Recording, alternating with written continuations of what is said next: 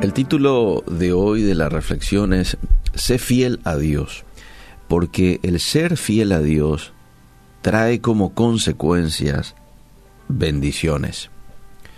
Y no te olvides de que Dios cuida de aquellos que son fieles a Él. Dios cuida de sus hijos. En ocasiones también cuida de nosotros aún, aunque seamos infieles, claro.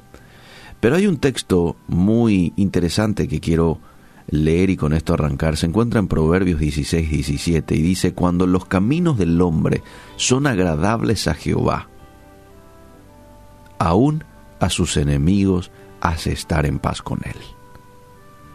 Cuando un hombre o una mujer camina de una manera recta como a Dios le agrada, Dios hace de que sus enemigos, aquellos que querían su mal, de pronto se abuenen con él.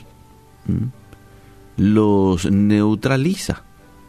Y finalmente ese plan dañino, malicioso que estaban teniendo con esa persona, se queda sin efecto. Todos tenemos gente que de por ahí no nos traga, ¿verdad? Este quiere nuestro mal,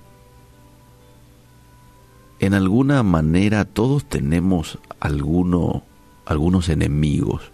Fíjate vos de que aún el hombre más bueno sobre la faz de la tierra tuvo enemigos, Jesús.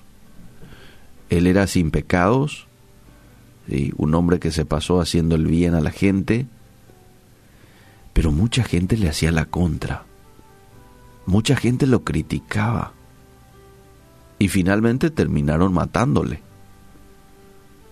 Nosotros, como hijos de Dios, no vamos a evitar encontrar enemigos gratuitos en el camino de la vida, gente que busque nuestro daño. Si nos vamos a la Biblia, encontramos varios casos que demuestran esta verdad, de modo que es una falsa expectativa si esperamos que, por ser bondadosos y fieles, no vamos a chocar con personas que deseen hacernos mal y que a veces nos hagan daño, ojo. ¿eh? En ocasiones puede que nos hagan daño. Por tomar un ejemplo, José. José fue una persona que sufrió el desprecio y la traición de su propia casa, de sus propios hermanos. Aunque su vida era mucho mejor que la de ellos, lo echaron finalmente a una cisterna, lo vendieron como esclavo, pero aún así, él decidió tener un buen comportamiento, él decidió serle fiel a Dios en Egipto, en una tierra lejana, muy diferente a la tierra donde él estaba, con una religión distinta, ¿verdad? Una cultura distinta.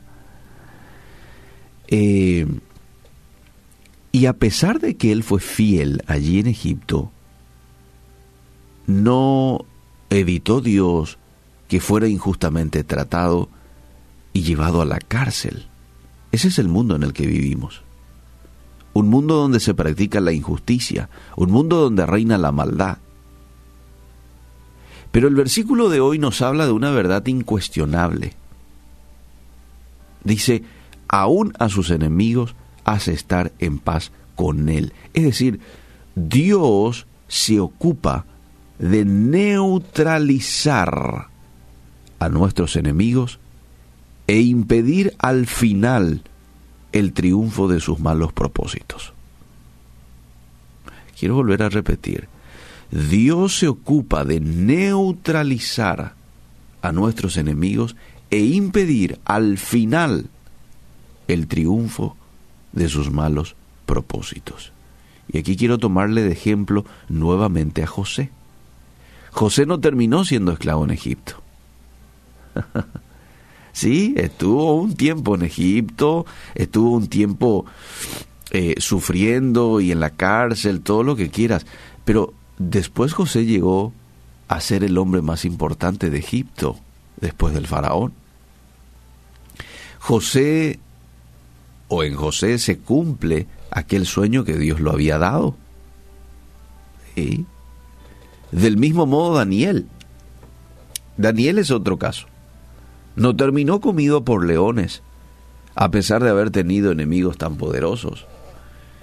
Pero Dios se encargó de cerrar la boca de esos leones, ¿sí? Luego el rey lo posiciona a Daniel eh, en una posición importante, se venga de sus enemigos, es decir, los enemigos de Daniel terminan muertos, ¿verdad? Entonces, así es Dios, así es Dios.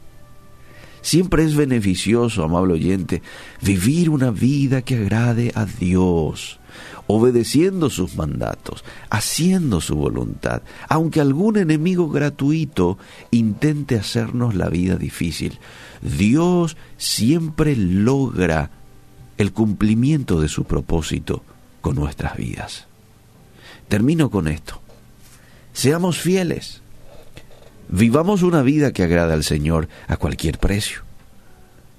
Porque la fidelidad de Dios o la fidelidad a Dios siempre trae como consecuencia bendiciones. Por eso decía el apóstol Pablo, no se cansen de hacer el bien, porque a su tiempo van a recibir su recompensa si es que no desmayan. No se cansen de hacer el bien, porque a veces nos cansamos de hacer el bien, ¿verdad? A veces uno puede decir, ya estoy cansado de serle fiel a Dios. Mira un poco, fulanito no le es fiel y mira cómo prospera o cosas como esas, ¿verdad? Amable oyente, la fidelidad de Dios o la fidelidad a Dios trae bendición.